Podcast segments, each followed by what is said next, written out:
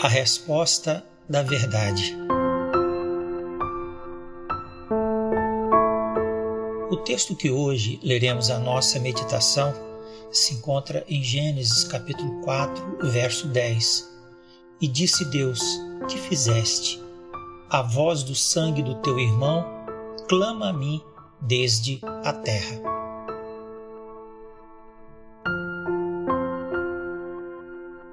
Abençoa, Senhor, o ouvinte desta mensagem e concede graça ao seu coração Abre-lhe o entendimento para compreender a grandeza e a profundidade da verdade de Deus.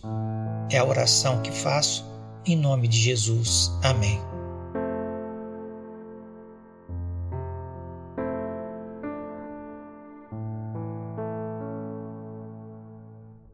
Boa parte da minha vida profissional eu trabalhei como médico militar e algumas vezes fui chamado para atender enfermos no presídio. Durante a minha assistência ao doente, costumava fazer essa pergunta: Que fizeste? Frequentemente obtinha como resposta que não sabia ou que não havia feito nada, estava ali por uma grande injustiça. No começo fiquei muito impressionado, mas ao sair da cela conversava com o carcereiro e era então informado do real motivo que havia levado aquela pessoa à prisão, e alguns eram imputados crimes bárbaros.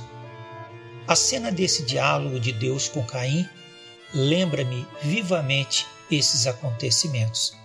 É impressionante o fato de que boa parte dos criminosos não tem consciência ou finge não ter consciência da gravidade dos seus horrendos crimes. O crime de Caim foi frio e premeditado. Levou seu irmão ao campo, a um lugar em que ficavam fora da vista das demais pessoas. E, como todo criminoso comum, achou que seu mal feito não seria descoberto.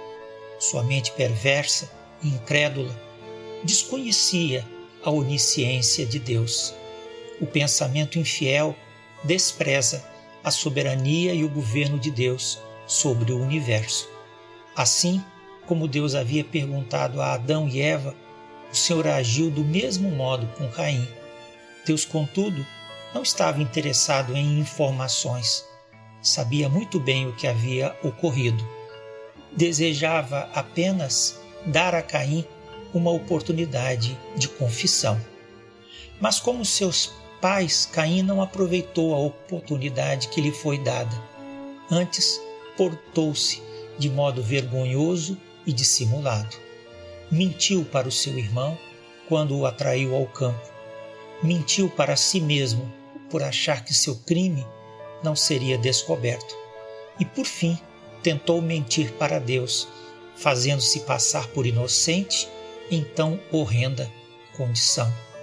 Por todas essas coisas, diríamos que Caim não foi uma vítima contingente do destino. Tinha a plena consciência de tudo e agiu com lucidez e determinação. Isso torna o seu crime ainda mais hediondo e horrendo. Eis a razão por que foi chamado de filho do maligno, não como Caim, que era do maligno e matou seu irmão, e por que causa o matou? Porque as suas obras eram más. 1 João 3,12 A voz do sangue do seu irmão clamava a Deus desde a terra. Deus não havia se esquecido do sangue de Abel, como Deus não se esquece do sangue dos justos. Nenhuma maldade que é cometida contra os justos ficará sem resposta da parte de Deus. Aos injustos e maus, trará vingança aos justos e santos que dedicaram suas vidas ao serviço sincero de adoração a Deus, dará recompensa eterna no lugar da salvação. Senhor, quem habitará no teu tabernáculo? Quem morará no teu santo monte? Aquele que anda em sinceridade e pratica justiça e fala verazmente segundo o seu coração. Que Deus o abençoe.